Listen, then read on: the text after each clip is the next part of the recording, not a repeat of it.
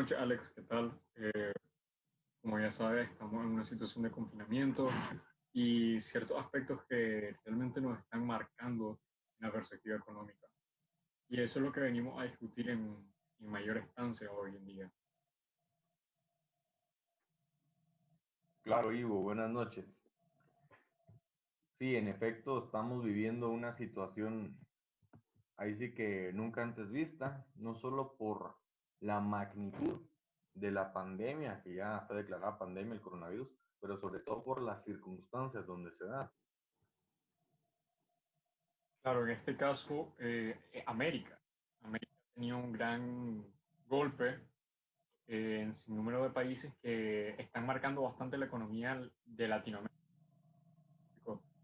Que es asombroso cómo un virus ha desatado tantas problemáticas económicas y financieras dentro de nuestras nuestras perspectivas corporativas y nacionales.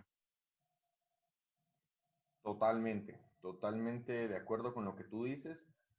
Recordemos también que Estados Unidos es el mercado más grande del mundo. Eh, la, la, región latinoamericana depende muchísimo de las exportaciones hacia los Estados Unidos y las remesas de sus ciudadanos viviendo en Estados Unidos, ¿no? Entonces, el hecho de que Estados Unidos sea hoy día el país más golpeado por la crisis de coronavirus y que esté pasándolo muy mal, francamente, en el aspecto económico y financiero, Wall Street ya lo demostró, el coronavirus pegó muy duro, todos estamos recibiendo el efecto rebote, ¿no? Entonces, es interesante claro. ver en la región latinoamericana, Ivo, uh -huh.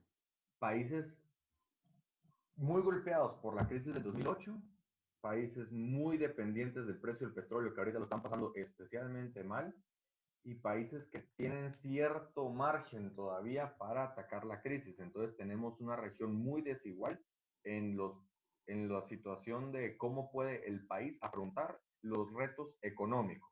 Ojo. En efecto, Alexander. Eh, quería puntualizar lo que me planteabas del comercio. Hablamos de Estados Unidos, es un magnate en Latinoamérica, es uno de los mayores eh, inversores y importadores del producto latinoamericano. Y tenemos que hablar de esto específicamente porque es alarmante el hecho de que en Estados Unidos ya va el crecimiento y de, de personas infectadas y de muertos. Es decir, esto va a marcar bastante la economía dentro de su país. Y si esto eh, marca su país recíprocamente, va a marcar a Latinoamérica, que también va consigo todo el problema, una problemática de por medio con lo, la situación de desempleo y bilaterales que viven la misma situación. Estamos hablando que solamente en América, en lo que llevamos del año, tenemos 1.6 millones más de desempleados que el 2019. Y eso que tenemos cinco meses del año. El año, el año pasado, en el 2019, fueron 190,5 millones de desempleados. Una tasa altísima, son casi el 36 o 36.5% de toda Latinoamérica. Totalmente. Eso que tú mencionas, eh, Estados Unidos es básicamente en el aspecto económico un sol y Latinoamérica son planetas que orbitan alrededor de Estados Unidos. No es nada nuevo, lleva siendo así desde hace muchísimo tiempo, pero el hecho de que en Estados Unidos, como tú muy bien dices, haya aumentado drásticamente el desempleo, ha pegado especialmente en la mano de obra latina, ¿no? Y entonces lo, los países van a resentirse por dos vías, principalmente, ¿no?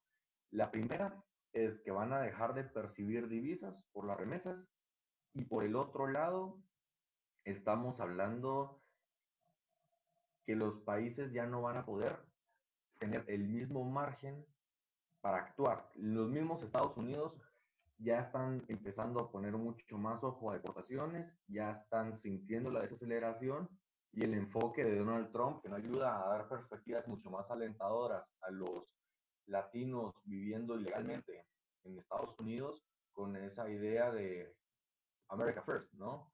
Entonces ahí vamos a ver una competencia política que va a influir bastante en la economía latinoamericana para ver qué tan duro o qué tan fácil nos podemos reponer del coronavirus.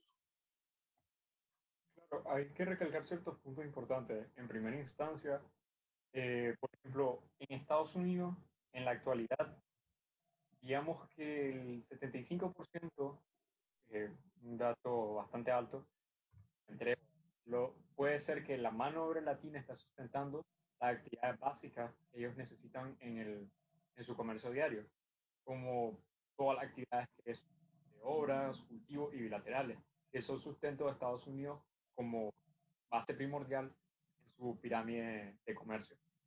En segunda instancia, estábamos hablando del margen de inversiones. Eh, actualmente las exportaciones están cerradas en todos los países, eso es más que evidente, y estamos hablando que la mayoría de los países viven de esas exportaciones, además de que tienen una problemática con el aspecto de, de que son autosuficientes, pero no en totalidad, porque hay aspectos que vienen de importaciones de otros países y eso trae una gran desventaja. Eh, un ejemplo, el caso de Venezuela. El caso de Venezuela, Venezuela no tiene una gran industria agrónoma y por ende todo toda la industria agrónoma que ellos, ellos contienen y le dan de servicio a su población eh, eh, viene de las importaciones que ellos hacen. Y esto se mantiene cerrado ya, a excepción después de la situación política social de, de, de Venezuela. Si eso se mantiene cerrado, la población de Venezuela se va a quedar eh, similar a la de Cuba, comiendo pollo y pescado, que es lo que pueden producir. Y esto Correcto. de la recesión de cada país. Eh, es notable que los países ahorita van a tener impactos, y tengo la cifra exacta, en Latinoamérica durante cinco años, del 2014 al 2019, se creció 4% del Producto Interno Bruto. Estamos hablando que entre todas las naciones crecimos 4%. Un poquito inverosímil pensar que de tantas naciones solo se va a hacer una. Y en lo que va del año hemos perdido 5,3% del Producto Interno Bruto a nivel latinoamericano. Es, es, es increíble, pero también es inédito, ¿no? Digamos, no solo en el tema de exportador, pero en general el comercio a nivel mundial se paralizó. Y esto afecta a la región latinoamericana, no solo por el tema de que ya no pueden mover sus productos, ya no pueden abastecerse, como muy bien decías en el caso venezolano, de productos que realmente necesitan. Pero por el otro lado, un aspecto muy importante es que tenemos países como Venezuela, países como Ecuador, países como México, donde la producción de petróleo y exportación de petróleo es ahí sí que la fuente más importante de divisas y parte muy importante de la estabilidad económica que puedan llegar a tener, ¿no? Y con el, ahí sí que paro, el comercio a nivel mundial, el precio del petróleo se ha venido en caída y va a ser un golpe que para esos países va a ser especialmente duro de afrontar. Sobre todo si vemos que los países de la OPEP, especialmente Arabia Saudita, no planea recortar la producción. ¿Ya? Y por el otro lado, Ivo, también tenemos que poner mucho ojo a la reacción que cada país está te teniendo en cuanto a medidas por el coronavirus, medidas que van a impactar a nivel económico local, digamos que puede ser las restricciones laborales, toques de queda, medidas o industrias que van a permitir laborar, pero también, muy importante, las medidas macroeconómicas que están tomando, tales como devaluaciones, aumento de la deuda, qué van a hacer para mantener la economía en movimiento. Y ahí es donde también te digo, hay que tener mucho ojo en lo que van a hacer países donde estos temas son especialmente delicados, como Argentina, que ya tienen una inflación muy importante y esta crisis del coronavirus vino ahí sí que a ponerlos entre la espalda. Claro. Ahorita que estabas mencionando el comercio mundial, eh, estoy revisando la estadística y estamos hablando que de, hemos tenido un descrecimiento, de, descrecimiento no, un, una pérdida porcentual de casi 3 puntos. Estamos en, en 5,3 y ahorita estamos en 2,6% en, toda la, en todo el comercio mundial. Hablando de eso, de las situaciones de, de cada país, estamos hablando que los países que toman las peores medidas, como casos que no toman medidas en absoluto o son bastante ínfimas de, de visualizar, tiene un grado porcentaje o un escenario pues, de pobreza más alto. En primera instancia tenemos Honduras. Eh, se cree que la pobreza llega al 57,9%, más de la que ya hay. Por consiguiente, tenemos a Nicaragua y no falta el caso de Guatemala con 59, 50,9%. Eh, la verdad es que estas cifras son polarizadas, claro, porque están hablando en el escenario más alto.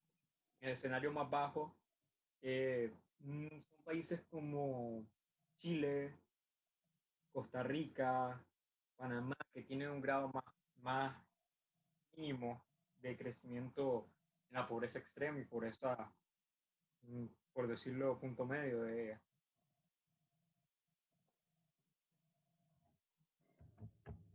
Y a nivel de Latinoamérica, estamos hablando que con el COVID hemos subido 4,4% eh, porcentuales del 34,3% que teníamos anteriormente. es decir, que si ya teníamos 83,4 millones de personas en estado de pobreza en Latinoamérica, actualmente vamos a tener casi 115 o 112 millones de personas en, en caso de pobreza.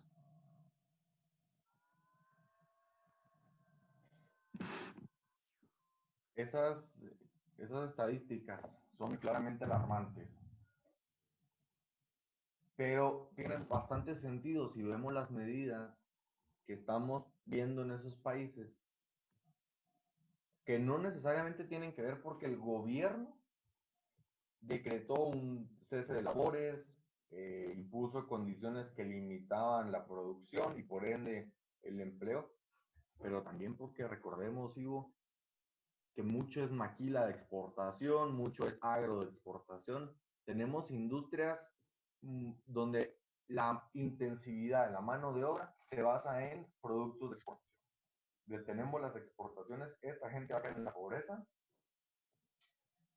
y lo, lo, más importante, creo yo, es que los gobiernos tomen conciencia que es una situación que si bien no se va a ir o no se va a volver a la normalidad muy pronto, sí que es cierto que estamos ante una situación que más temprano que tarde va a pasar. Entonces hay que ver cómo aguantar, cómo asegurarnos que la gente no la pase muy mal, que no le falte comida, por medio de ahí sí que la mano visible del Estado. Y por el otro lado tenemos que ver que las empresas y el tejido empresarial en general sobreviva o pase esta tormenta que si la logra, si la logra pasar no quiere decir que la vaya a tener fácil, ¿no? La, las perspectivas económicas tienden a tener forma de palo de hockey mucho tiempo abajo y, y después va a comenzar un, un, remonte. Y es que no podemos compararla con el 2008, porque hoy día tenemos países que de media están mucho más endeudados que en ese entonces. Países que ya tienen una deuda pública del 100% del PIB o rozando esos números. En el caso de Costa Rica, creo yo que es un ejemplo claro de un país que está muy endeudado, pero que aún así logra un control de la pandemia, de la enfermedad, y por ende el aspecto económico puede ver de reactivarse poco a poco, aún cuando su sector tal vez no es más importante, pero uno de los sectores más importantes es el turismo. Y yo creo que son esos ejemplos que debemos de tomar en cuenta de países que hacen las cosas a pesar de no tenerla tan de no tener las mejores condiciones, de aún así ver, de combinar ambas cosas. Porque tenemos, por ejemplo, el caso, el caso de El Salvador, donde han tomado medidas muy drásticas, muy fuertes para detener la pandemia, pero que son medidas que al final son muy controversiales y con razón. Yo te pongo otro ejemplo en el, en el área económica y es la, la, inflación y la pobreza que tú mencionas. Hay una correlación muy interesante porque precisamente la gente más pobre es la que tiene los ahorros en la moneda nacional. Y las perspectivas apuntan a que se va a recurrir en general a una devaluación para tratar de reactivar la economía y compensarla. Pero volvemos a lo mismo, Ivo. Estamos en una región tan, variada que si bien la mayoría de países poseen una moneda propia donde pueden implementar una política monetaria, tienes países como Panamá, países como Ecuador o el mismo Salvador, que están dolarizados, donde esa, esa opción no la tienen. Y entonces van a ser países que van a tener que tomar medidas mucho más drásticas en otras áreas o medidas tal vez más arriesgadas para anteponerse a la crisis, ¿no? Claro. Aquí tenemos varios puntos primordiales. Eh, lo primero es que no seamos ciegos, la realidad que vamos a conocer en el futuro va a ser demasiado volátil. Es decir, tenemos tantas problemáticas solo por, por esta situación que lo que vamos a conocer en un futuro no sabemos cómo calcularlo en totalidad, porque no vamos a saber cómo es el comportamiento de las personas en ese caso. No vamos a saber cómo hacer el pago que le tenemos que hacer al FMI actualmente con el nuevo fondo o alguna de las otras cosas. Y es que en sí el plan de reconstrucción para todos los países, el plan de, de agenda que se ha hecho eh, por el FMI, por el Banco Mundial, por la OMS, por las Naciones Unidas, por el, la Organización de Estados Americanos, tiene un lapso de uno o dos años para recuperarse. Pero para recuperar, si estamos hablando que dos años, hay muchas situaciones de por medio. Y pagar deudas, todo el plan financiero, todo el, el recuperar, reconstruir un país no va a mantenerse estático mientras eso se reconstruye en dos años. El país no lo va a congelar y a esperar dos años para que su economía continúe. No, hay aspectos poblacionales que no te van a hacer ese plan eh, factible. Por ejemplo, tenemos un caso de un, de un plan que habían hecho organizaciones de Estados americanos, que es la Agenda 2030, que según lo que plantea CEPAL en el último informe de abril, es que la Agenda 2030 ya se vuelve realista, porque todos los planes que tenían para cumplir en 10 años es casi imposible hacerlo por los grados que ahora vamos a, a generar. Y era, incluso era irreal de pensarlo que lo podríamos hacer dentro de la misma perspectiva en el virus. Y ahí caemos a que tenemos varias problemáticas dentro del comercio de cada país y algunas situaciones macroeconómicas. Por ejemplo, tenemos problemas con los choques de oferta, la demanda, el, el plano financiero, el problema de liquidez. Tenemos también lo que es la acumulación de deuda, los índices Gini, tenemos la vulnerabilidad y, y a un montón de situaciones que tenemos que tomarla de un solo. Por ejemplo, estaba viendo los informes que habían hecho eh, para que las empresas salieran adelante en las situaciones actuales y comenzaron a, a, retomar como economía creativa a la tecnología digital.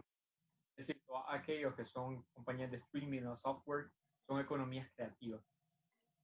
Considero que no deberíamos de tomarlo de esa manera, aunque han tenido un auge, no significa que cuando esto sucede, cuando esto acabe, vayan a tener la misma popularidad que tenían antes y a tomarlo como un plan estratégico para que ya macroeconómicamente se vean, no creo que sea lo más apto. De otra manera, eh, estamos hablando de que hemos tenido el peor estado después de 1983. Estamos bajo 2,4 puntos porcentuales en 1983 económicamente hablando. Y esto combinado con con la situación de, de la pobreza y los índices Gini, estamos hablando de que va a haber represalias a escala. Por ejemplo, estamos hablando de que Latinoamérica no son países desarrollados en totalidad ni tampoco muy subdesarrollados. Que pensar a gran escala de que si gran parte de Latinoamérica va a caer en la pobreza, que pongámosle que va a ser mayor del del 47%, que es mayoritario, podemos ver que, por ejemplo, el seguro social no va a existir. Va a ser casi una utopía que una persona de clase media baja vaya a poder pagar un seguro social. Eh, el aumento de abandono escolar va a explotar, desnutrición infantil, y todo eso va a forzar a que vayamos a ver los mismos grados o más grados de, de, de empleo informal, que incluso ocupa la mayor parte de nuestra economía, siendo el 53,1%.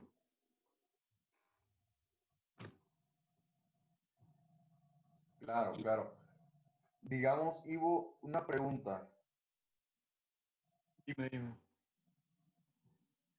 ¿No te parece que tal vez, a pesar de que hay bastante polémica o bastante discusión sobre el tema, ¿no crees que esta crisis tal vez sea una oportunidad de reevaluar el sistema económico o la forma de hacer negocios en Latinoamérica y en efecto que cambie el modelo económico? Es interesante puntualizarlo desde esa perspectiva, porque estamos hablando que tenemos recursos naturales. El problema es la mano de obra. Creo que más que todo puede ser incluso los aspectos culturales de Latinoamérica que nos, nos detengan de dar ese auge que se anhela pues, en los países.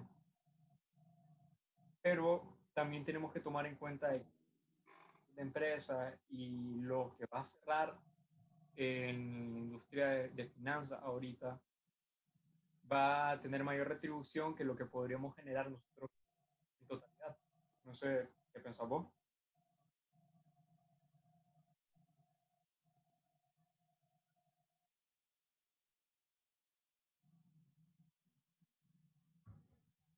Digamos, yo, si algo que yo he visto en esta, en esta crisis y que de verdad me parece muy, muy interesante con lo que tú mencionabas del sistema financiero, y es que en América, al menos en América Central, una región eminentemente agrícola, no solo en el aspecto económico de que el agro representaba una porción muy, muy relevante del PIB y de las exportaciones, pero también que era el mayor empleador de mano de obra, ¿no?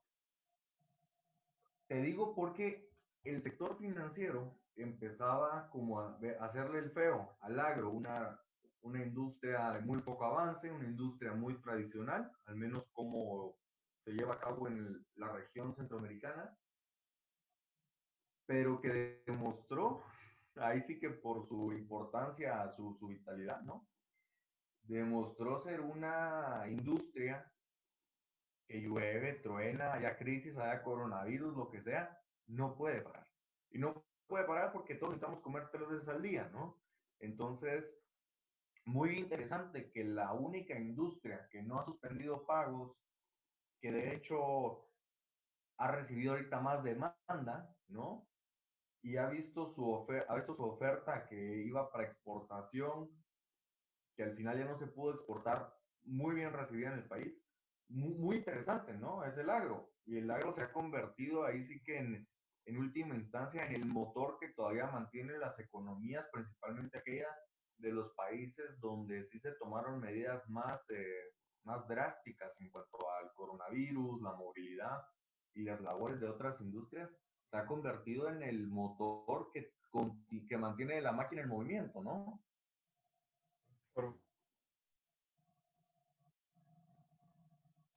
Discrepo, porque, eh, ok, estamos hablando que el agro y todo lo bilateral a ello es lo único que se mantiene estático dentro de nuestra economía.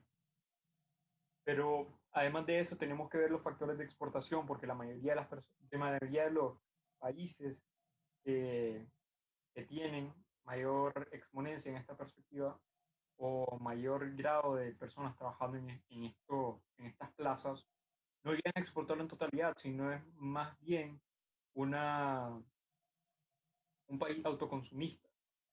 en el que se hacen todas sus necesidades y llega un 5 o 6% a, a exportarse. No obstante, tenemos una problemática y es que tenemos el IPC, el índice de los precios del consumidor. Y aunque sea una demanda de mayor escala, tenemos que tomar en cuenta de que son subsidios que, ciertos gobiernos han hecho y no van a poder subirse los grados económicos, o bueno, los grados de, precios dentro de, esta industria, porque técnicamente son parte de, del mismo del mismo país. Y también tenemos lo que es la caída de los precios de los productos primarios. Eh, lo menciona CEPAL y lo menciona el, el, último documento de las Naciones Unidas, que básicamente eh, los, niveles, los niveles de ingresos van a bajar, porque esto tiene gran dependencia dentro de, la, de las exportaciones y aunque se pase toda la situación del COVID, van a haber un montón de, de ¿cómo decirlo?, de, de capas que tienen que rellenar, que se tienen que plantear para mantener la seguridad y que no sea una proliferación nuevamente del mismo virus. Y estamos hablando de que se tiene que evaluar verdaderamente todo el proceso alimenticio, todo el proceso vaya a exportar o importar a un país. Entonces va a haber como un contraste bastante grande y lo que tengo entendido es que así como el petróleo, esto va a decaer casi un 24% a dependencia de cómo sean los trámites dentro de los, dentro de los negocios a nivel internacional. Asimismo, comentabas de que Costa Rica era, uno de los países que tiene una gran deuda y que su base es mayoritaria de turismo. Tenemos que tomar en cuenta de que la deuda pública es de 44,8%. O sea, pública a nivel de Latinoamérica y que el turismo contraerse un 25% en este, en este segundo semestre, no, el segundo trimestre de este año por la situación que estamos viviendo que no se puede no se puede violar las normas de, de distanciamiento social. Y es decir, un riesgo para las condiciones financieras mundiales eh, dar ese gran salto e invertir en estas, en dos empresas que básicamente tienen la estadística en contra. Sí, digamos, pero aquí creo yo, aquí creo yo que hay que destacar dos, dos cosas.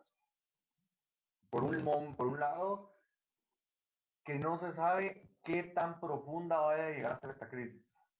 ¿Ok?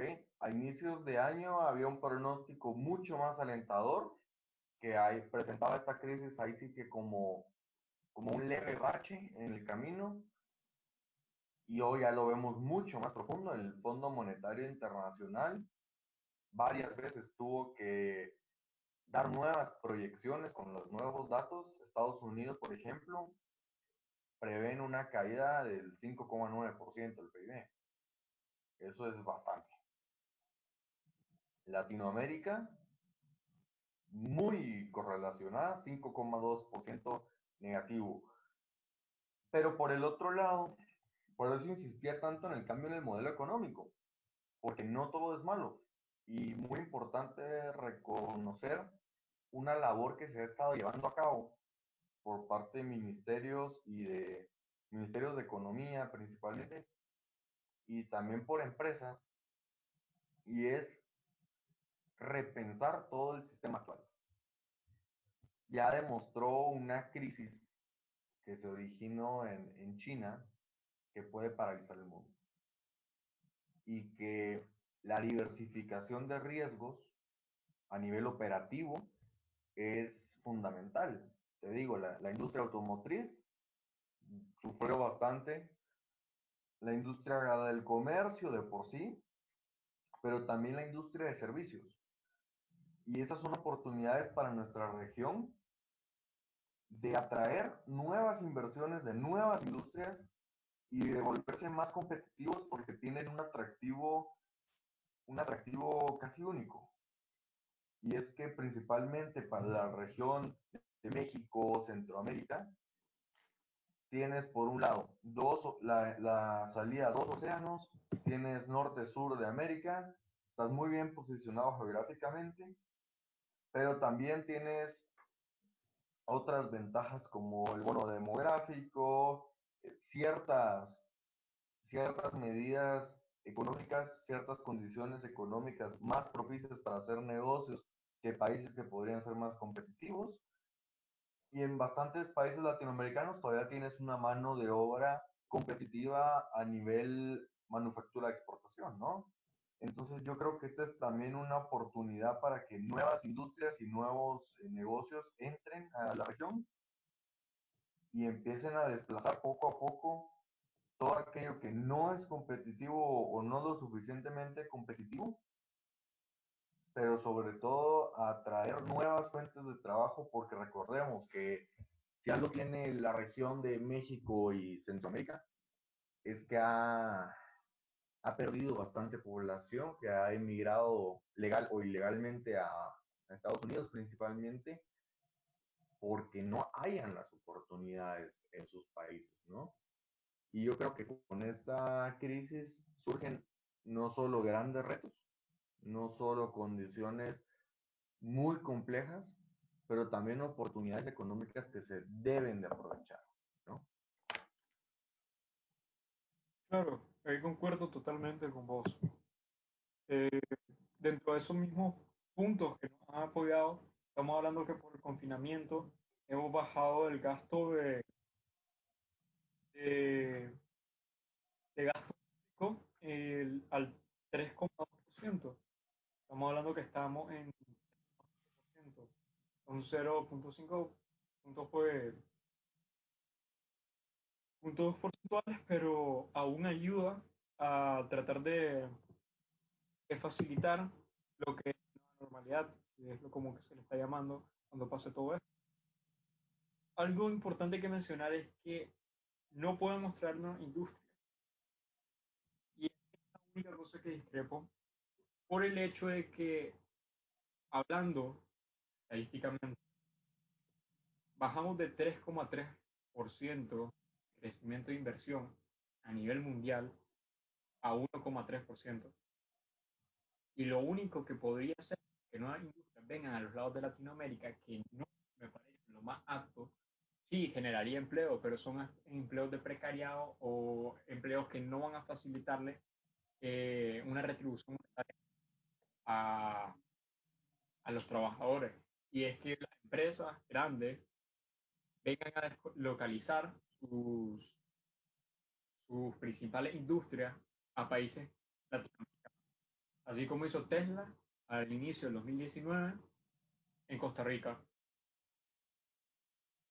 Pero el problema de esto es que ellos hacen el, el, la, la localización para tratar de saciar, eh, o bueno, para ahorrarse, eh, digamos que es, eh, cierta parte de lo que le pagan a un trabajador en los países donde tiene su primera industria.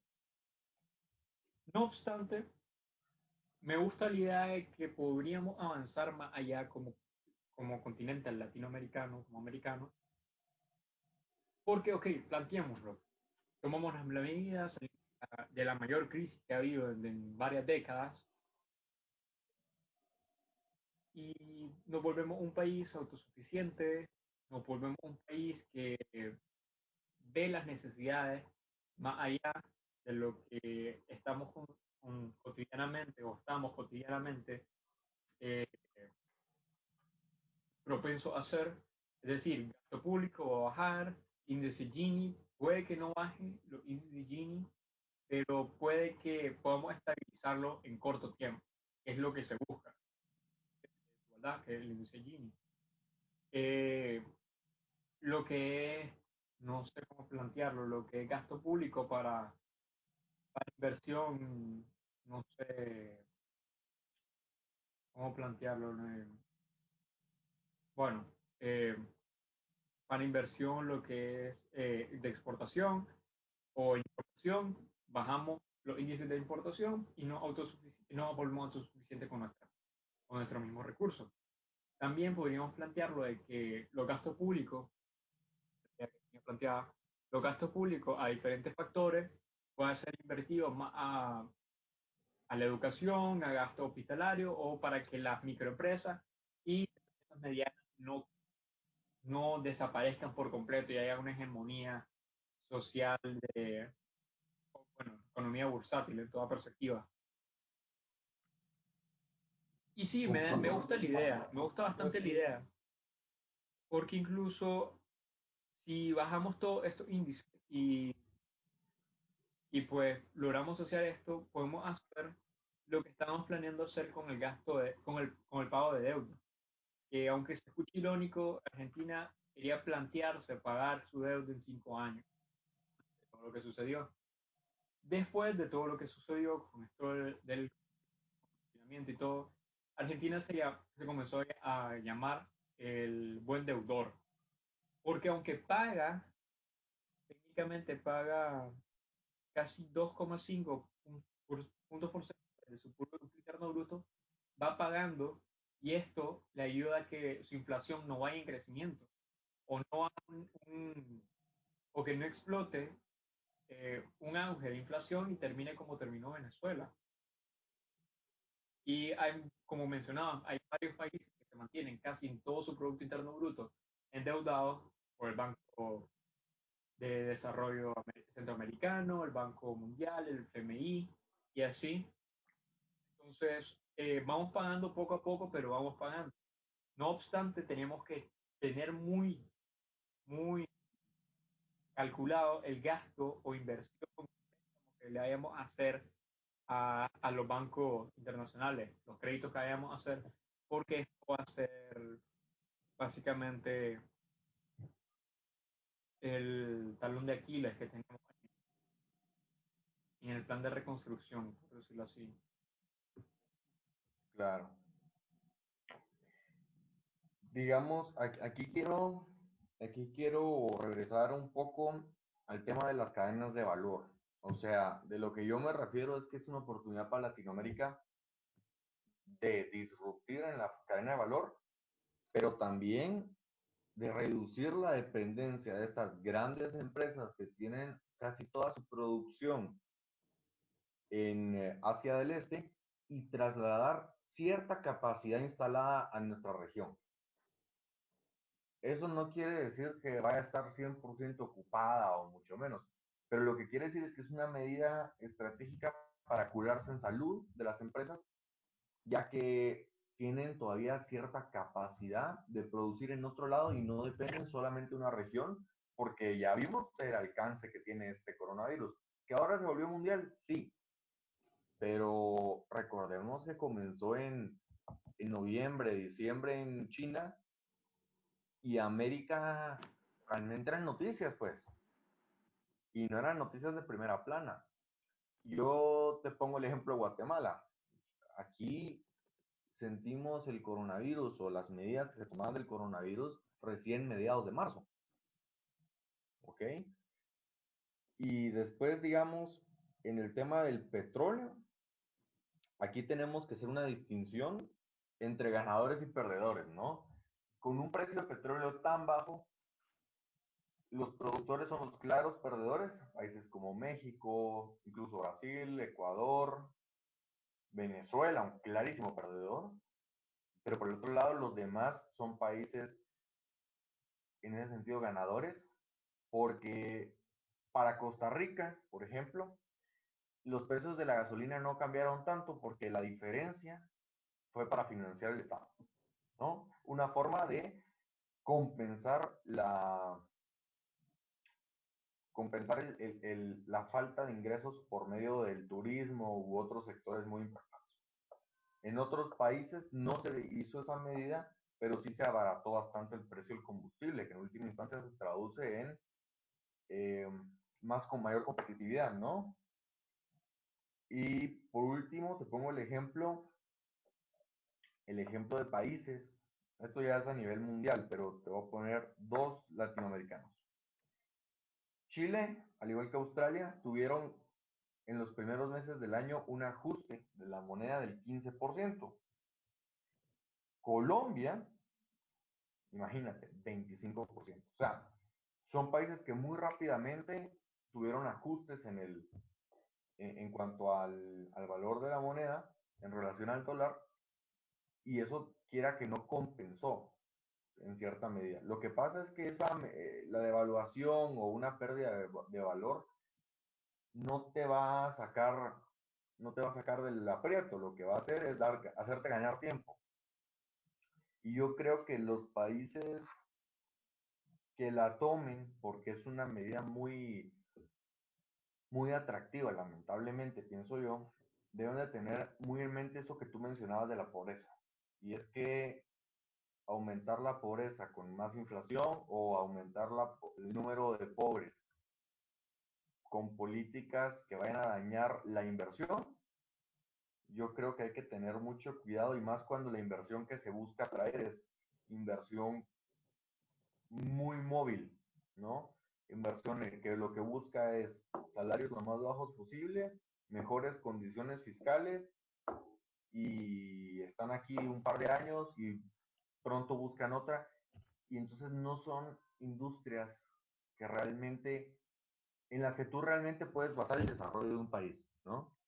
Creo que no hay que hacerle el feo a ningún tipo de inversión y como tú muy bien mencionabas, estamos en un contexto de realmente desinversión, ¿no?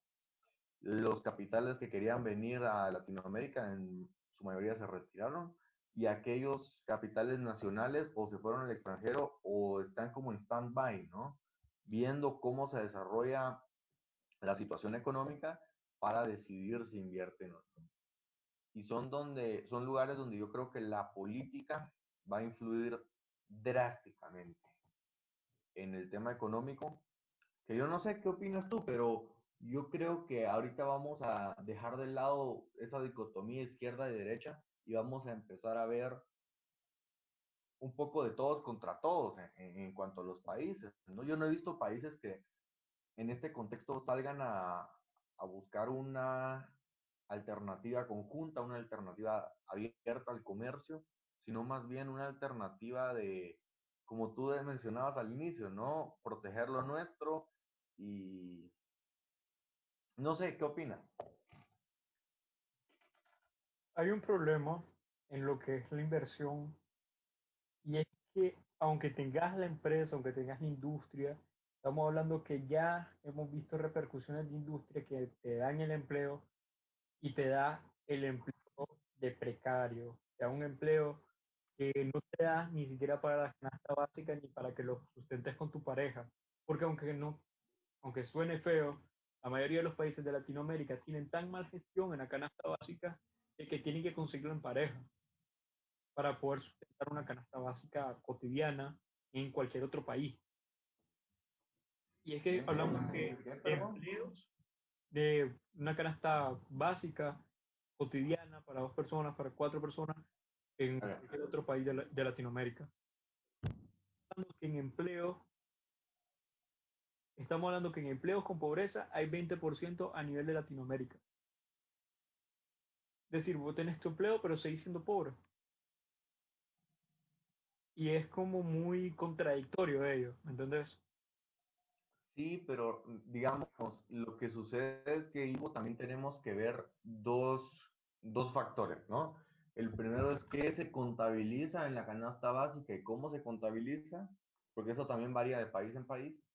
Pero por el otro lado también tenemos que ver que comparemos peras con peras, ¿no? Porque si nos vamos desde el aspecto económico, el salario es una retribución al valor creado, al valor añadido. Entonces tenemos industria o tenemos la mayoría de empleos en bajo o muy bajo valor añadido. Vamos a ver que el salario o el, el salario no se basa en las necesidades de la persona, sino en el valor que logra crear. Yo por eso, por eso te digo, para mí que es muy importante aprovechar esto para cambiar el modelo económico y ver también de atraer industrias de medio y alto valor añadido, porque si no, no hay forma, realmente no hay forma que esta situación vaya a cambiar. Claro, ahí concuerdo totalmente con vos. Y yo te dejo, yo quiero preguntarte algo, así, a lo personal. Claro, claro. ¿Qué crees vos o según vos, quién va a ser lo- los más beneficiados ante toda esta situación? La verdad son precisamente las grandes industrias y los que tienen mucha liquidez ahora. Cash is king, ¿no? Y hoy más que nunca aplica cash is king. Claro, concuerdo. Y esto va muy de la mano con lo que tú mencionabas al inicio de la conferencia y es que estamos ante un riesgo inminente de una hegemonía económica, pero no solo de los países, sino también de las grandes corporaciones, porque ahora los más afectados precisamente por flujo de caja y reanudación de las operaciones, porque las tienen únicamente en un país o venden únicamente en un mercado, son precisamente las empresas eh, tradicionales nacionales, digamos, ¿no? Que pueden ser grandes, pero son muy, muy nacionales, muy regionales, Las transnacionales. pequeñas, sí, pero, pero las, la, no las mundiales, o sea, no llegan al, al nivel mundial, ¿no? Claro, claro. Pe- Pero por sobre todo las exportadoras y las medianas y pequeñas empresas. que esa- esas son las que más hay que enfocarnos porque son las que más gente emplean, en- al menos en Guatemala, pero también son las primeras en caer porque te pregunto yo, ¿crees tú que haya una empresa que haya eh, o que tenga la capacidad de aguantar un- unos seis meses cerrada, pues, No, cubriendo sus costes fijos? no, y eso es lo que te iba a comentar, que la microempresa y la me- las empresas medianas, no llegando a una exponencia grande, son las que más van a tener represalias al respecto de esta situación, son las que ahorita que ya tenemos en Latinoamérica uno o dos meses, estamos viendo consecuencias al respecto, van a comenzar a cerrar. Ya se han visto ciertos casos de estos que ya están comenzando a cerrar y se vio en, en Italia cuando inició y en China cuando inició. Claro. Lo, lo, lo que sucede también es que aquí el rol de los gobiernos va a ser muy importante en la medida en que puedan facilitarles créditos con condiciones muy buenas para soportar la crisis, pero de la mano de una reactivación económica efectiva. Porque si bien es importante que la gente no pase hambre, no, o sea, no muera de hambre, tenemos también que enfocarnos en que cuando esto pase, entre comillas, porque realmente no es como, no es como que vaya a ser de la noche a la mañana, sino que va a ser algo paulatino, que también haya empresas, un tejido empresarial capaz de responder a la demanda de trabajo, ¿no? Claro. Y es que realmente lo que nosotros necesitamos ahorita es que ese, ese eh, flujo de dinero que teníamos con anterioridad no baje de intensidad. Sí se va a ver notablemente que se va a perder, pero que no baje de intensidad. Porque si baja de intensidad, vamos a tener lo que estamos comentando anteriormente, la hegemonía económica. Las grandes empresas se van a apoderar de todo el mercado va a pasar como la industria, eh, pongámosle, cinematográfica que actualmente, por ejemplo, en Estados Unidos, Disney acapara todo. No sé si me entendés. Sí, sí, sí. Vamos a tener un King Cash y va a ser catastrófico para la economía o para los medianos empresarios volverse a recuperar de eso. Y yo diría, bueno, no sé si también lo consideran, que lo que nosotros, economías latinoamericanas, necesitamos son medidas más que todo fiscales, tributarias y financieras. Fiscales y tributarias, ¿cuál, ¿qué es la diferencia? Eh, las fiscales yo las considero un poquito más presupuestos estatales, ¿entendés? Ah, ya. Nacional para mí. Una, Fiscales, tributarias y financieras. sí. Ok. Yo te voy a decir algo. Yo creo que aquí hay que tener cuidado porque, ¿qué son las unidades tributarias? Porque, digamos, hay dos vías grandes que se están usando, bueno, tres de hecho. La primera y la más peligrosa es que el gobierno diga, no pasa nada, aunque haya una clara crisis, y me van a tener que seguir pagando los impuestos, etcétera. Eso te va a pegar duro como empresario el flujo de caja y te va a pegar duro como empleado o que no vas a tener dinero en la bolsa, ¿no? Por el otro lado, tienes el camino de aplazar impuestos para las empresas. Es decir, el impuesto sigue, pero me lo pagas más adelante, cuando ya se recupere esto. Esa medida me parece muy sensata. Y la tercera, que es que empiezan a quitar regulaciones y empiezan a quitar impuestos, que vamos a ver, yo no es que sea fanático de los impuestos, pero sí te digo que si vas a aumentar por un lado la deuda para financiar programas sociales, para financiar reactivación económica, para financiar pymes, y por el otro lado estás reduciendo tus ingresos, vas a llegar a un punto peligroso donde el Estado se va a volver insolvente, ¿no? Entonces yo sí me andaría con mucho ojo ahí. En las fiscales, pues ya te lo digo, es eh, cuestión de responsabilidad fiscal también, ¿no? Que el Estado tenga siempre la conciencia de hasta qué punto puede ceder y hasta qué punto se puede endeudar, porque no todos los estados están en las mismas condiciones y mucho menos están en condiciones de reducir sus ingresos mientras que aumentan su deuda. Yo creo que el, el enfoque debería ser el financiero y el financiero hay que, hay que separarlo entre financiamiento público de organizaciones como el Fondo Monetario Internacional y el financiamiento privado, de capital privado. ¿no? Independientemente de lo, que, de, lo que, de lo duro que termine llegando a ser esta crisis, yo comparto contigo que el capital que venía a Latinoamérica muy probablemente busque otro rumbo. o sea, eh, veo muy complicado que haya una ola fuerte de inversiones en Latinoamérica en general, con ciertas excepciones de países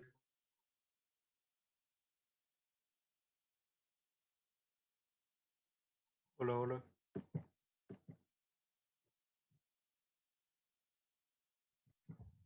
como te decían los tributarios, también muy de la mano los fiscales, yo sí tendría bastante cuidado como Estado de no endeudarme demasiado y a la vez reducir mis ingresos, porque caemos en un riesgo de una insolvencia, caemos en un riesgo de un aumento en los tipos de interés de la deuda y ese escenario sumado a una economía más frágil y vulnerable no le conviene a nadie y menos aún en un, en un entorno de más pobreza, más desigualdad.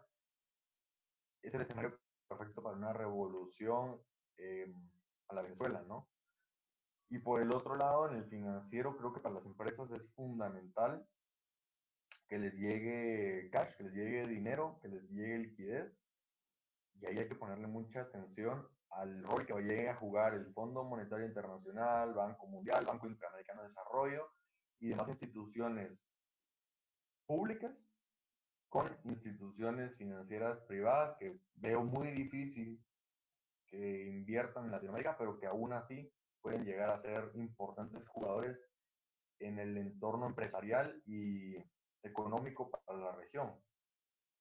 Yo no sé, Ivo, ¿qué opinas tú? Pero para mí, que la reactivación, por, sobre todo en, en el tema económico, va a depender muchísimo, muchísimo, muchísimo de la relación que tenga el gobierno con esas instituciones para financiarse y la gestión que tengan con ese financiamiento para sin tanto sin tanta corrupción, sin tanto corporativismo y amiguismo pueda llegar ese dinero donde debe. No, no sé qué opinas.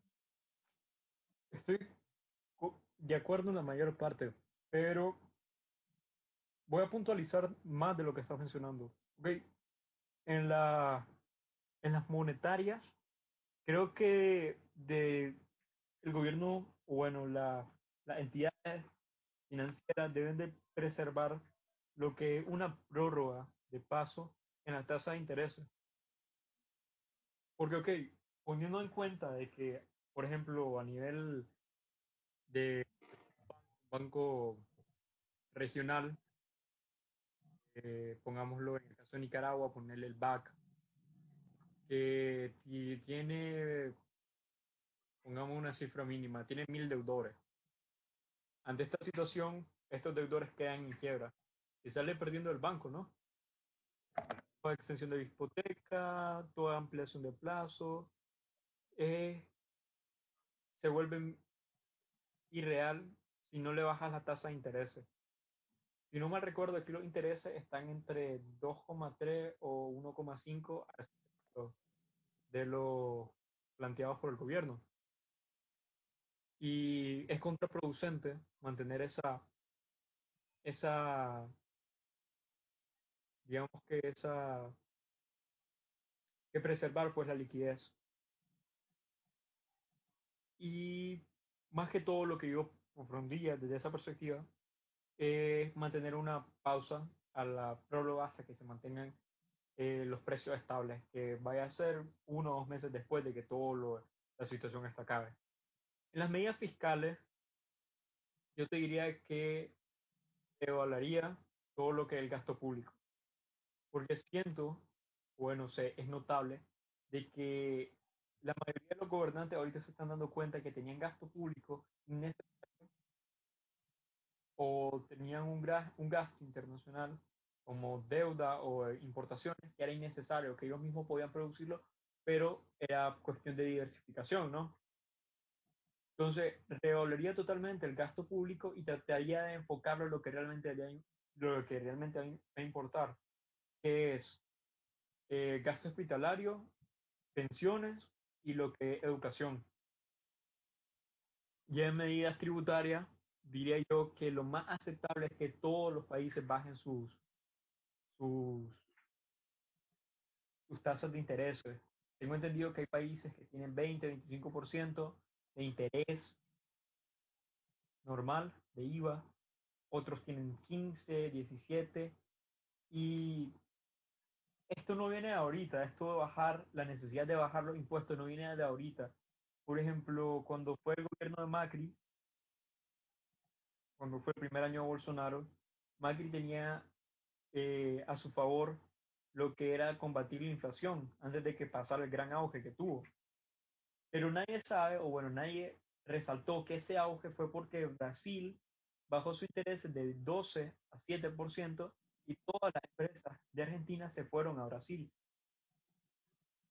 Y ahí fue donde se generó la gran inflación que tenía Argentina, porque iba a pagar la deuda e iba a poder sustentar mínimamente su moneda. Pero ya sin e, ese apoyo empresarial, pues se fue.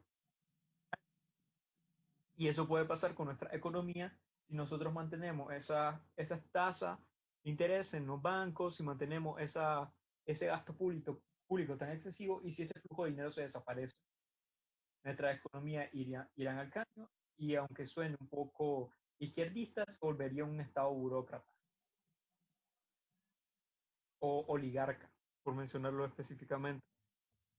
Y la verdad es que debemos de preservar toda actividad económica claro, con sus medidas de, de, seguridad, porque ah, como te comentaba en privado, como me comentaba, me comentaba en privado, es irreal plantear parar toda una economía, aunque sean grados infectados que sean, porque es contraproducente para, para sostenernos o para poder hacer los gastos necesarios que se necesitan.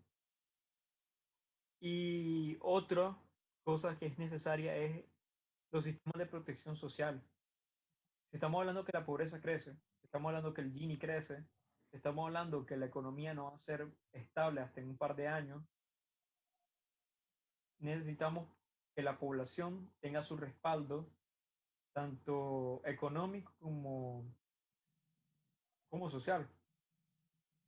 Porque las personas que técnicamente van a ser consumidores de todo, el, de todo el producto financiero o todo el producto que se vaya a generar, es la misma población, son las mismas personas y va a depender de su demanda, de su, de su nivel de estabilidad económica que tengan, el poder darse la libertad de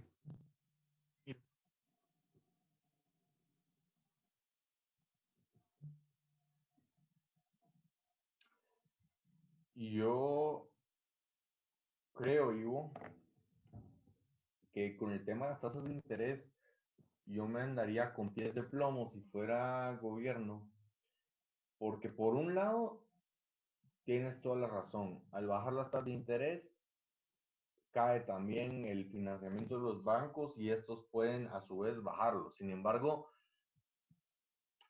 hay que ver que en efecto los bancos lo bajen porque, como tú bien mencionabas, aumentó la mora, la cartera de dudosa recuperación y son industrias, al menos la financiera, son industrias donde se gana eh, un margen muy pequeño. Entonces, un cliente que no paga es una pérdida muy grande porque tienen que haber muchísimos clientes para cubrir esa partida perdida, ¿no?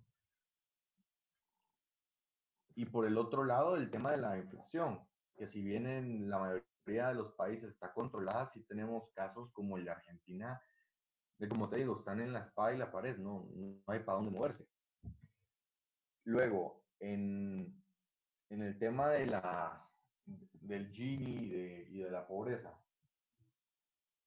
Yo insisto que sí, hay que, hay que crear los mecanismos para apoyarlos, pero sobre todo el mejor apoyo va a ser re, reactivar la economía y volver lo antes posible a la situación más cercana a la normalidad, si se puede decir así. Porque necesitamos evitar la inflación por el tema de ahorros y una devaluación que no afecte, porque eso sí te puede distorsionar bastante el Gini. Una devaluación abrupta y más con un IPC que, como tú mencionabas, muchas veces no está cubierto por el salario mínimo o el salario promedio. En, en relación a lo que mencionabas del gasto público, yo te quiero decir que el gasto público va a ser fundamental para medir qué tan duro le va a pegar el coronavirus o esta pandemia a cada país. Porque recordemos que el PIB se mide de, con cuatro variables, que son el, la inversión, las inversiones totales, que en este contexto negativo, ¿no? Claro. Sumo total, negativo. Balanza comercial, que en la mayoría de países, en Latinoamérica, por cierto, la balanza comercial era negativa, importábamos más de lo que exportábamos. Y entonces tienes tres de las cuatro variables en negativo. El gasto público necesariamente tiene que aumentar. Que como te digo, muy importante es dónde se vaya a aumentar el gasto público y a quiénes vaya dirigidos en la práctica, no solo en la partida de gasto, ¿no? Que no vaya a parar a las manos de los políticos. Pero es que el gasto público va a ser fundamental. Y por eso volvemos a lo mismo. Hay países que se pueden dar el lujo de endeudarse más y tienen más credibilidad financiera que otros que realmente estaban muy mal preparados en una posición muy vulnerable y eso les va a pasar factura, porque no se van a poder dar el lujo de controlar el, el tema de sanidad. Al final es muy importante eso de aplanar la curva y las medidas que los países están tomando, porque si bien es cierto, hay que tener cuidado con esta enfermedad, el hambre mata con certeza, ¿no? Claro. Entonces, yo, yo, yo creería que una reactivación económica la vamos a ver en los países más pobres y los países más vulnerables van a ser los primeros en decir tenemos que reactivar esto y vamos a aflojar medidas, vamos a hacer incentivos, vamos a movernos para que esto vuelva a funcionar lo antes posible, mientras que otros vamos a verlos tal vez con más paciencia, más... Eh, recordemos también que es nueva esta, esta enfermedad, entonces todavía seguimos estudiándola. Pero yo sí te puedo decir algo. Latinoamérica como región tenía, tiene, de hecho, tantas diferencias que generalizar en una Latinoamérica me cuesta. Pero te lo puedo, te lo pongo así. Tenemos países que como estados están en mejor posición y tenemos países que como economías están en mejor posición. Y yo creo que en este caso los países donde los estados están en mejor posición van a tenerla un poco más fácil para anteponerse con menos daño que los que a pesar de tener una economía mejor preparada para un coronavirus, tienen estados más débiles o más vulnerables.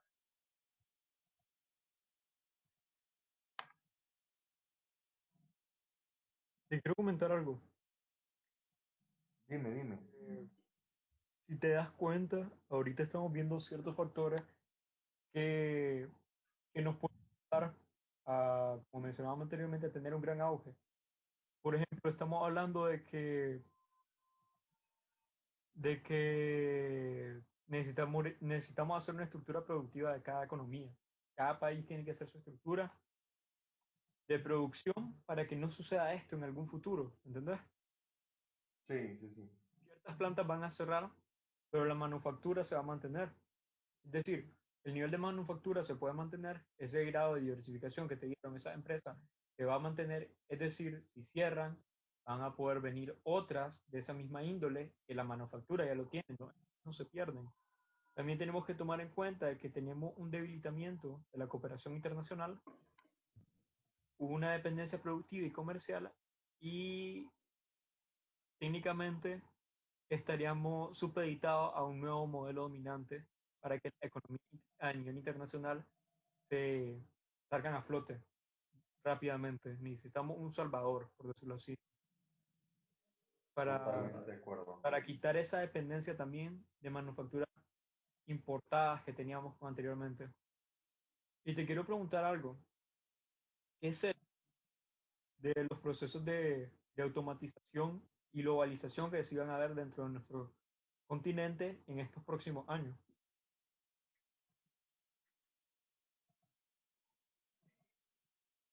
Yo, yo sí estoy seguro que esta crisis, en lo que tú mencionas, va a ser un gran impulsor. Así como, digamos, la crisis de los 80, finales de los 70 del petróleo, fue un gran motivador a desplazar el petróleo como una fuente para generar energía eléctrica.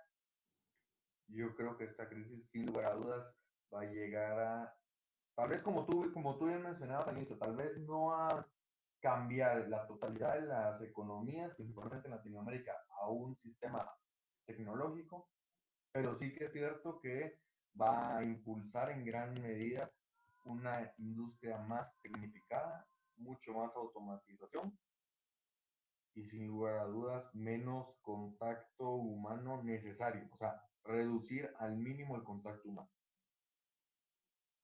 Claro, y aquí estamos hablando de que nosotros tenemos una ubicación, así como mencionaba, una ubicación privilegiada porque nuestras pirámides poblacionales muestran que somos tendencias de ubicaciones más cercanas de consumo. Por ejemplo, una empresa de Japón necesita vender su producto, entonces va a deslocalizar su empresa, la va a traer a los países de Latinoamérica y vamos a tener esa, esa ventaja por pues nuestra pirámide poblacional y nuestras necesidades aunque nos volvemos dependientes. Retomando lo, que habías comentado de Argentina, eh, leí una noticia hace poco de que Argentina está optando por la expropiación de bienes para tratar de sustentar eh, la inversión en bienes de servicio y, y, en renta. Sí, sí, sí, esa que el gobierno te ayuda, pero tú tienes que sacrificar porcentajes de tu compañía, sí. Sí, exacto. Y es que la verdad es que ahorita, por nuestras situaciones, estamos en una flexibilidad contra volatilidad. O sabemos o no sabemos lo que va a suceder. Y aquí te, te dejo una pregunta.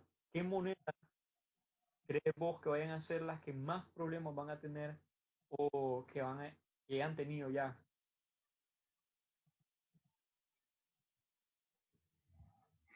Mira, estamos, como tú bien dices, en incertidumbre. Realmente no se sabe qué va a pasar. Pero ¿qué moneda eh, corre riesgo? Sin lugar a dudas. El Bolívar de Venezuela ya venía cojeando, ya ves la última estocada, sin lugar a dudas. Claro, El peso argentino. Yo te digo, para mí, un país que tiene 15 precios de medida para el dólar, no puede decir que tiene una moneda que vale la pena mantener.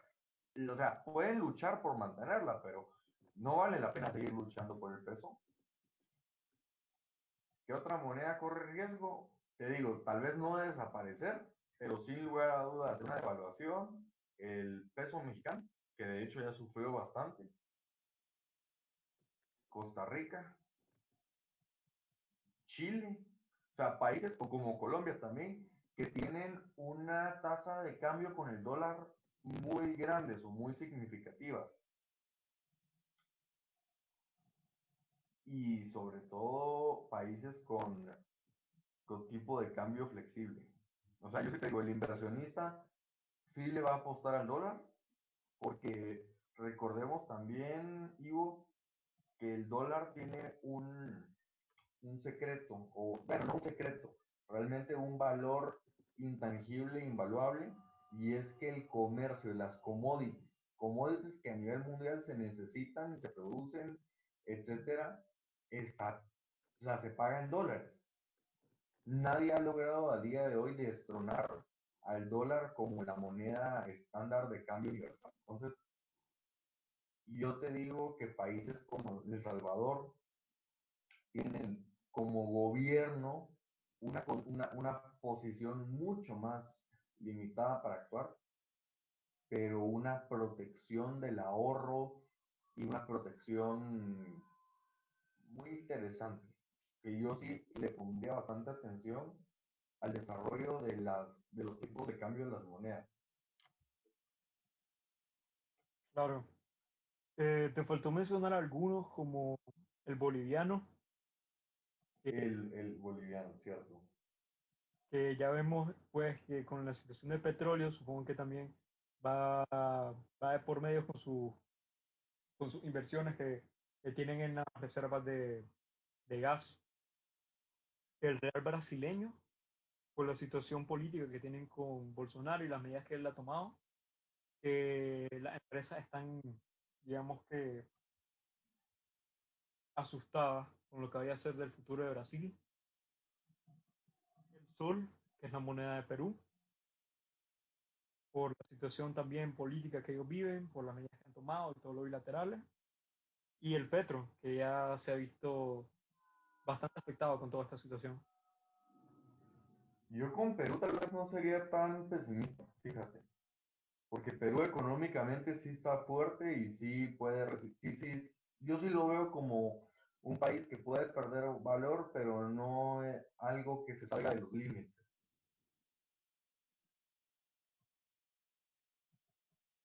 Y bueno, quizás estoy siendo demasiado, eh, pesimista o estoy polarizando demasiado el asunto, pero yo veo a Perú como muy débil en ese asunto, porque ya traían una, una situación con lo que era la asamblea, con lo que era el presidente, y eso, con toda la situación actual, creo que se les mezcló demasiado.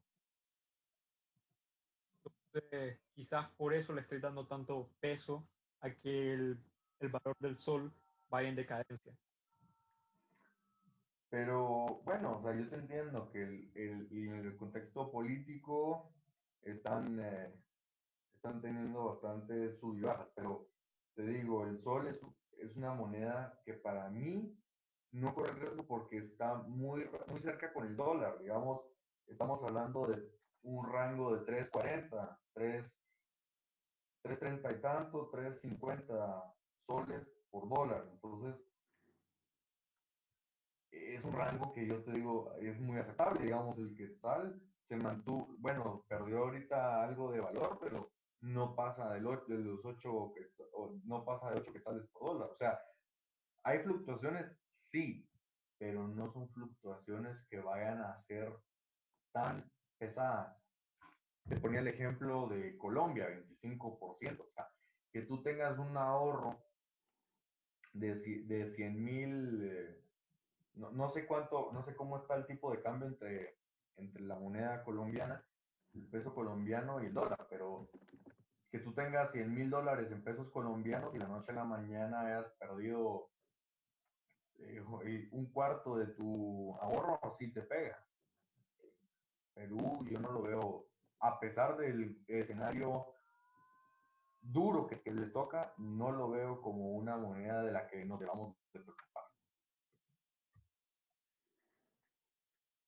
Sí. Yo voy a comentar eh, que tal vez un plan para que para que no se note tanto el golpe pueden ser control de precios a aspectos que son realmente necesarios. Control de precios, perdón. Sí, sí, ah, control okay, de precios, es decir, es como un subsidio a, cierto, a ciertas necesidades que contiene la población.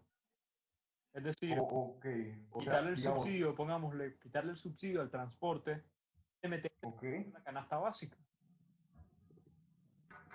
Poniendo el caso de Chile, ejemplo, que Sí. el subsidio de gobierno para el, tampor- para el transporte del 50%, si no me recuerdo, que por eso se iniciaron las protestas, eh, meter ese 50%, que son casi 15 Córdoba, que, perdón, discúlpame, 15 pesos chilenos, eh, meterle esos 15 pesos chilenos por persona a la canasta básica va, va a bajar en gran cantidad. Y eso te va a facilitar que, por ejemplo, algunos empleos o programas de transferencia directamente a la economía y se mantenga ese flujo. Y es- aunque ese gasto público que se está dando, no lo está ocupando en totalidad. Y ahí sí lo estaría ocupando ese, ese gasto que, que tenés como necesidad.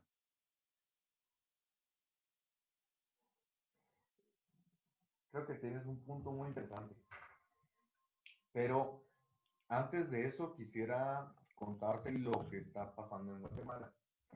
El control de precios aquí no, o sea, no tiene nada que ver con un subsidio. Realmente es, es no con la zanahoria, sino con el látigo. Como te buscan controlar los precios y es todo aquel que pase de ciertos precios máximos autorizados para bienes, entre comillas, de primera necesidad, tiene la pena o, o, corre el riesgo de ir a prisión y pagar multas de hasta 100 mil quetzales, que serían 12 mil 500 dólares. Entonces, mi pregunta es, ¿tú crees que medidas así son económicamente positivas en la medida en que vayan a favorecer que al consumidor se le, no se le estafe? Eh, basémonos en la economía austriaca, si querés. Se supone que el IPC, el índice de precios del consumidor, lo que te estoy planteando, es medido por, la, por el Banco Central del país. Si quitamos el Banco Central, pasaría eh, todos los precios estén eh, disueltos pues, en la calle. Una zanahoria puede valer, aquí, por ejemplo, aquí en Nicaragua, siendo hipotético, siendo hipotético va a valer 20 cortos en un estante, 25 en el otro y 10 en el otro. Pero si mantenemos un precio, un precio de consumidor apto a las necesidades que uno tiene, eh, pongámosle que una zanahoria vaya a valer 3 Córdoba, regulado por el Banco Central, creo que me parece lo más razonable para que, para que esto suceda.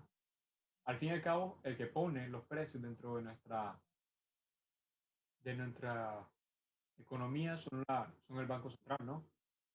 Y el Mm, que regula las transacciones. Por ende, si hacemos una mayor implementación en lo que es el IPC dentro de cada producto y cons- conseguimos de que como mínimo serían tres córdobas por zanahoria, es una necesidad de que se necesita suplir. No sé qué, qué piensas de ello. Yo espero haberte entendido bien. O sea, corrígeme si me equivoco. Los precios los pone el Banco Central. En- tengo entendido que sí. Ok. No, re- realmente no. Realmente los precios los pone en la teoría, en la teoría austríaca los pone el consumidor. No, no, no, yo te, yo te estoy dando retórica respecto Claro, de que si no existiera el Banco Central, el consumidor lo hace. Pero poniendo de que necesitamos quitarle subsidios a cierta área para tratar de suplirlo, al fin y al cabo, el que pone la tarifa es el Banco Central. El que me- Ah, con subsidios, dices tú. sí, con el subsidio, con esto que te planteo de mantener, Ah, ya. Sí, sí, sí, ya entonces regular un catálogo de por medio y que se esté verificando que dentro del mercado, o sea, sí, Ya, ya te entendí, ya te entendí. por ese, ese valor porcentual que se pierde para los empresarios, por ejemplo, en- dentro de la industria agrónoma, eh, lo va a cubrir ese, ese sustento que te mencionaba anteriormente. Eh, hipotético que te planteaba era el de transporte. Ya, ya te entendí, ya te entendí. Pues mira, el problema que yo veo aquí es que la persona que te lo va a vender a ti como consumidor individual no, no va a ser el mismo que lo produce, ni el mismo que lo comercializa al por mayor, ni el que lo, te lo vende a ti, pues al por menor. Entonces, la pregunta es, ¿en qué momento, en qué área de la cadena de valor le das tú el subsidio? Bueno, ahí está más complicado, pero en toda perspectiva yo diría que comprar el producto al, al trabajador, al que lo produce, y posteriormente, eh, ok, tiene, tiene dos posibilidades. Venderlo a nivel estatal, a nivel regional, dentro de una área en específico, delimitada por trabajadores del, del gobierno, o venderla al por mayor con precios bajos para que se mantenga la, misma iniciativa. Y ahí basaría también lo que es el subsidio. Claro, mira, recordemos que aquí estamos ante una situación de fallo de mercado en la medida en que estamos ante condiciones que no son las normales del mercado, ¿no? Entonces, yo, te digo que para mí sí es muy complicado ver que el Estado se ponga a comprar, repartir y, todo bienes de consumo básico, ¿no? Como lo, lo básico, la canasta básica. Entonces, por el otro lado, para mí, cre yo creo personalmente que lo que hay que hacer es subsidiar la demanda. ¿Qué es eso? Darle un bono a todas las familias eh, que están en riesgo, por ejemplo.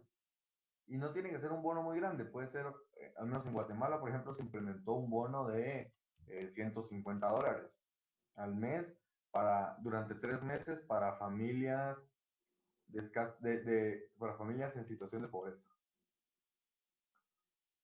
¿Qué hace con ese dinero? Francamente, es cosa suya, ¿no?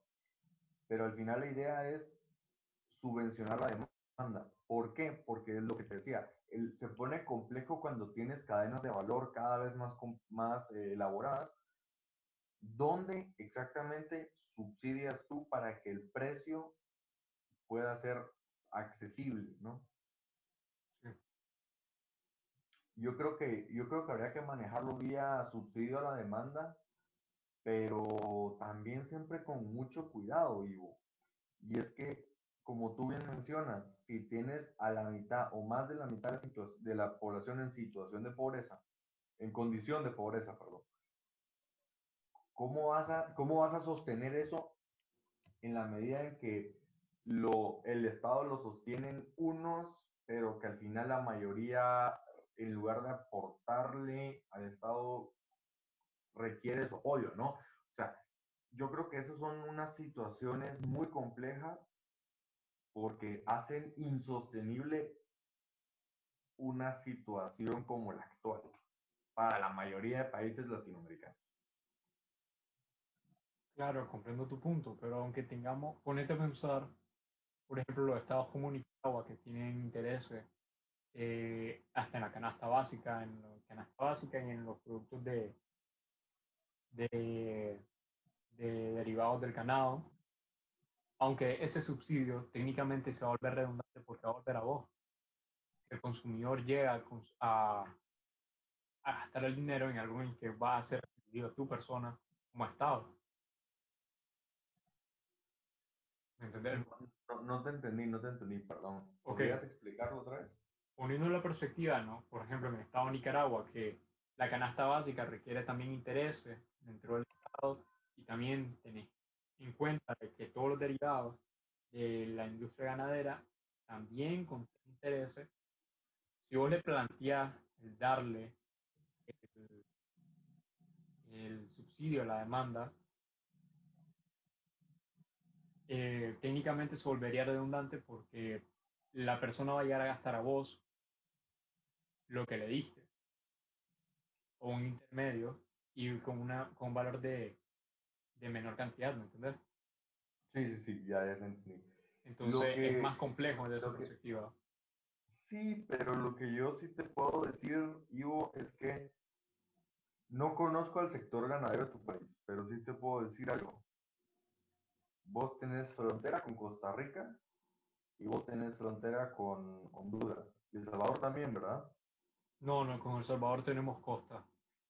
Ok, pero en cualquier caso, tenés opciones alternativas de contrabando. Yo te lo digo porque en Guatemala es así. El, el sector del pollo está muy concentrado en una o dos familias. Pero ¿qué sucede?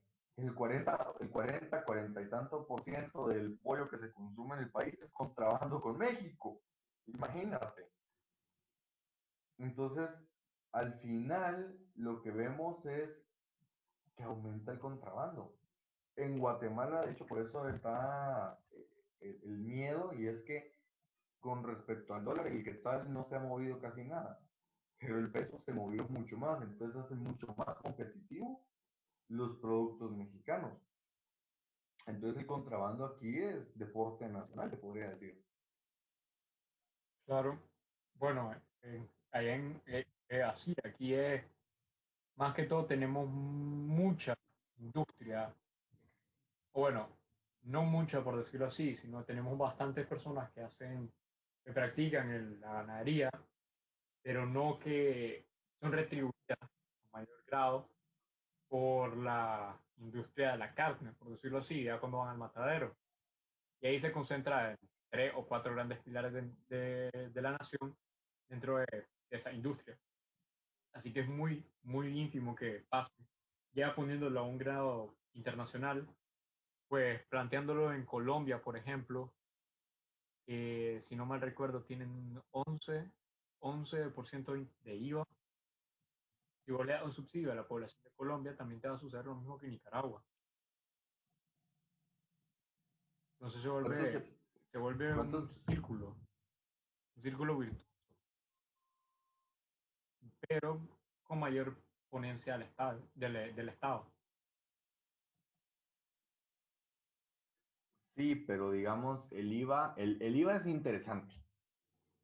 El IVA es un impuesto indirecto que al final te pega al consumo, a mayor consumo, mayor IVA, ¿no?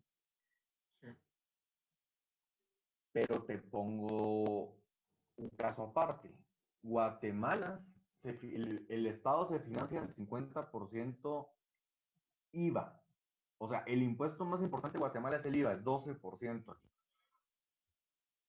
Si bien reducir el IVA podría significar un aumento considerable del poder adquisitivo de la gente, yo te puedo asegurar algo, y es que el Estado se queda desfinanciado y la capacidad de pago del gobierno queda en duda.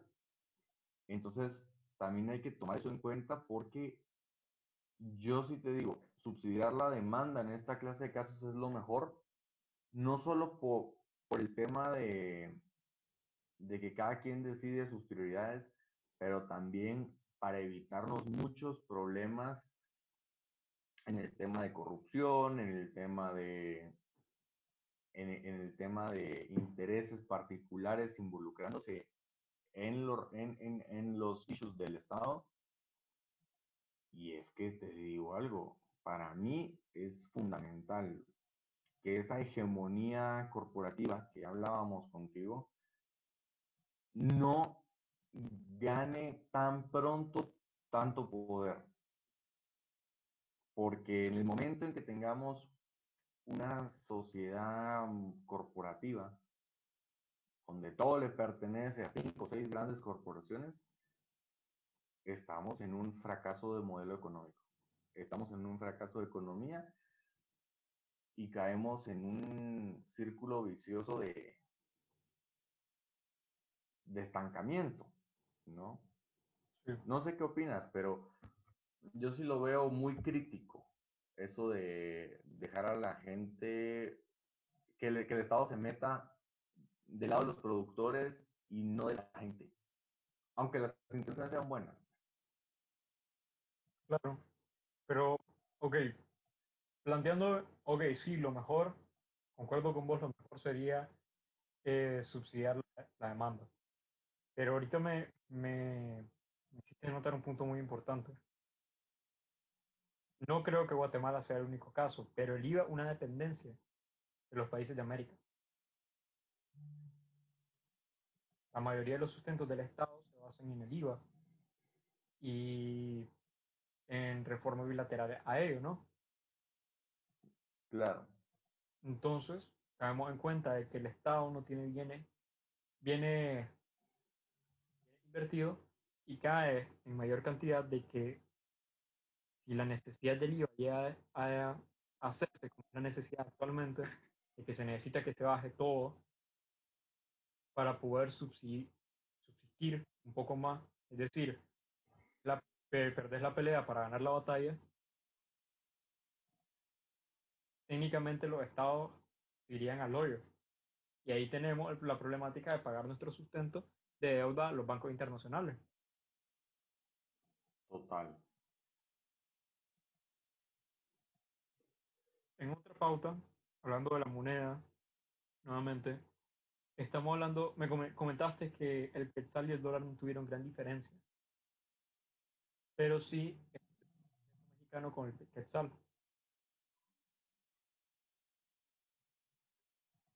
Entonces yo digo, bueno, yo considero, son la estadística que en el, en el, banco, en la bolsa de valores, eh, considero que el dólar americano no va a tener tanto impacto como el que tenía anteriormente. Sí va a ser la moneda hegemónica porque es el país con más economía en todo el mundo, pero va a tirar bajo. Si antes 2 euros o 3 euros valían un, dólar, perdón, un dólar valía 3 euros, 2 euros, ahora va a valer, pongámosle, 6 euros, 10 euros alrededor. No sé si discrepas conmigo. Porque ya se está viendo la problemática económica dentro de Estados Unidos. Y si no la, la median fácilmente, van a tener pérdida en producción, pérdida humanitaria y los gastos, los gastos públicos va a, va a ser de gran golpe a nivel internacional y más para su moneda. Total. Ivo, si pudieras resumir para el podcast de hoy, así lo más corto, perspectivas positivas, lo positivo, lo negativo y lo que tú consideras que hay que, que me es una mención especial de la situación actual para la región latinoamericana. Ok. En resumen, a menos que nosotros comencemos a hacer planes de contingencia para hacer extensiones de, de bienes, protección de empleo, reducción a la exposición, líos tributarios, eh, control de precios, intereses que apoyen a otras, eh, nosotros vamos a tener un gran, gran índice de empleo. Los empleos de, los empleos de precariedad van a volver, las informalidades van a subir y eh, los empleos con pobreza van a subir. Los países que más van a tomar acciones negativas contra la pobreza, es decir, los que van a tener mayor golpe de pobreza van a ser países como Honduras, como Nicaragua, como Guatemala, como El Salvador, y en un caso ínfimo van a ser como Chile, como Costa Rica, como Uruguay. También tenemos que tomar en cuenta que ya tenemos una contracción del 5,3% del Producto Interno Bruto y con el COVID ha subido el 4,4% de pobreza, además del 34,9% que teníamos con anterioridad. Los índices Gini se van a disparar hasta un 6%. Eh, vamos a tener más vulnerabilidad del virus ya con, esta, con este golpe. Va a haber un problema en lo que en el exceso social, un aumento en el abandono escolar, desnutrición y, y fuerza para trabajo a personas menores de 18 años. Eh, necesitamos mediar lo que es los índices de precios del consumidor. La tecnología digital va a ser, la tecnología digital y la automatización van a ser bases fundamentales para el desarrollo en, de nuestra economía. Actualmente tenemos el peor estado regional de 1983 y una deuda pública de 44,8%.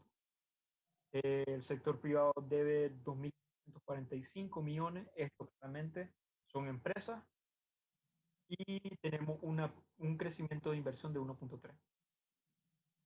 Nuestra nueva cotidianidad va a ser demasiado volátil, el comercio mundial va a estar paralizado un par de meses y tenemos margen de inversiones bastante decadentes. Necesitamos un nuevo plan de reestructuración para que las empresas lleguen a retomar a gran escala eh, sus funciones. Tenemos que hay monedas que van a caer, como el peso mexicano, el brasileño, el bolívar, el peso argentino, entre otros tenemos un debilitamiento de la corporación internacional, eh, tenemos una dependencia productiva y comercial que se ha visto en grandes rasgos en toda esta situación. Tenemos una, una ventaja de gran escala, que somos ubicaciones cercanas de consumo. Si logramos estabilizar lo que son los, lo, las reformas, tanto tributarias como fiscales y bilaterales, podemos conseguir que nuevas empresas vengan a invertir en Nicaragua eh, perdón, en Latinoamérica, vamos a tener una mayor diversificación y es decir, mayor empleo, es decir, mayor crecimiento a nivel eh, con, continental. Más que todo es una pelea entre la flexibilidad, ceder, contra una volatilidad, eh, básicamente algo incierto, lo que vimos en, en la actualidad. Tenemos una dependencia con el IVA que debemos marcarla y debemos mejorarla y estamos viendo de que el dólar puede que caiga eh, dentro, de los próximos, dentro de los próximos meses por la situación en la que viven. ¿Qué me puedes decir tú, Alex? Yo, que, yo creo que va a ser fundamental el rol del Estado porque tenemos que ver que las medianas, pequeñas empresas sobrevivan esto, que haya liquidez, que haya acceso a liquidez tanto para las personas, que nadie se muera de hambre, pero también para las empresas que puedan sobrevivir esto de aquí. Recordemos que el coronavirus es temporal, entonces ahí sí que es como aguantar aguantar lo último de la carrera y todo va a estar bien, el gasto público va a ser fundamental. Aquí creo yo que incluso actores liberales y con los que yo comparto ideológicamente, van a ser fundamentales en la medida en que reconozcan que el Estado no se puede quedar de brazos cruzados, mucho menos que el Estado debe reducir su gasto y su inversión. Yo creo que es momento de que el Estado se endeude entre los parámetros razonables lo más posible y brinde opciones de financiamiento para empresas, programas sociales. La inversión social va a ser fundamental. No hay que dejar de lado el riesgo financiero. Hay que tener mucha atención, tanto para nosotros como personas, como para las empresas y, y los ahorradores, en especial el tema de las monedas. Hay que tener muchísimo ojo con cómo se va a desarrollar yo creo que lo positivo, es una oportunidad de cambio, es una oportunidad de replantearse las cosas como se estaban haciendo y sacar a, a luz y aprovechar las ventajas competitivas endémicas de la región. Y por el lado negativo, creo yo que a pesar de lo, de lo positivo que puedo llegar a pensar de la situación, sin lugar a dudas va a golpear muy duro a la gente, va a haber muchísima pobreza, por ende también va a haber inestabilidad, pero espero que se pueda tomar bajo control, que nada salga de lo ordinario, o al menos no demasiado, y que se pueda recobrar lo antes posible, entre, entre, entre comillas, la normalidad. ¿no? Y yo quisiera concluir recordando que no es ni la primera ni la última crisis económica que va a tener el mundo, ni mucho menos la región, y que hay que empezar a ver cómo convertimos esta región que tiene todo, absolutamente todo, para ser la región más rica del mundo, en una región de riqueza, prosperidad y desarrollo para todos sus habitantes. Bueno, con eso terminamos. Espero tenga una buena noche y saludos. Muy bien, Ivo, buenas noches. Qué gusto compartir contigo. Un placer.